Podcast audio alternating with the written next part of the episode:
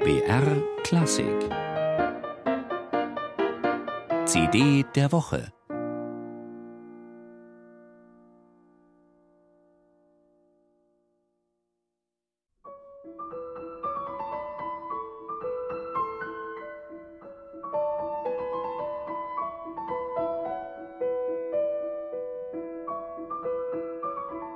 Es sind oft nur wenige Akkorde oder Klanggewebe und kleine melodische Partikel, aus denen sich die zart schwebenden Klavierminiaturen von Leo Koch zusammensetzen.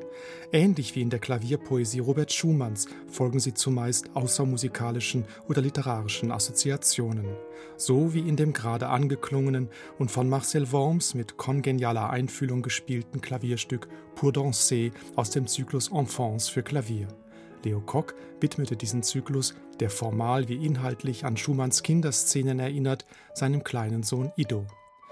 In seinem schmalen, sehr konzentrierten Övre, zumeist lakonisch knapper Klavierstücke und Lieder, ging es Kock weniger um hochkulturelles Pathos oder kompositorische Avanciertheit als um die musikalische Zeichnung atmosphärisch dichter Miniaturen.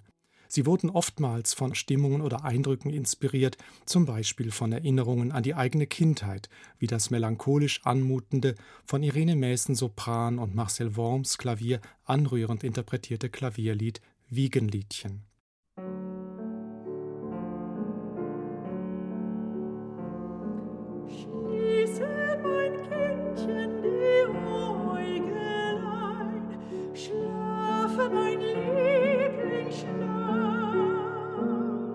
Eine zentrale Rolle im kompositorischen sowie pianistischen Schaffen Leo Cox spielte seine künstlerische Zusammenarbeit mit bedeutenden Vertretern der tänzerischen Avantgarde seiner Zeit. Hier ist besonders die Ausdruckstänzerin Charlotte Bachrach zu nennen, deren mystische Choreografien sich thematisch um religiöse Motive der jüdisch-christlichen Tradition bewegten. Anfang der 1920er Jahre folgte Leo Koch ihr ins schweizerische Ascona. Die beiden tauchten ein in das künstlerisch-esoterische Biotop des Monte Verita am Lago Maggiore, wo sich Theaterleute, Tänzer, Musiker und Lebenskünstler zu alternativen oder experimentellen Projekten trafen. Als ihr musikalischer Partner begleitete Leo Kock Charlotte Bachrach am Klavier und widmete ihr Kompositionen wie die Danse Passionnée aus den Trois Danses Exotiques.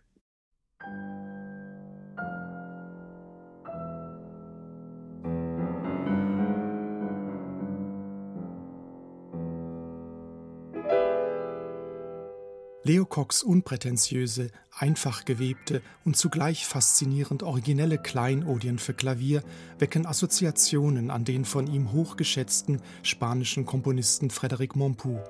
Zudem vermeint man in ihrer schillernden Vielfalt etwas vom außergewöhnlichen Lebensweg des Komponisten zu spüren.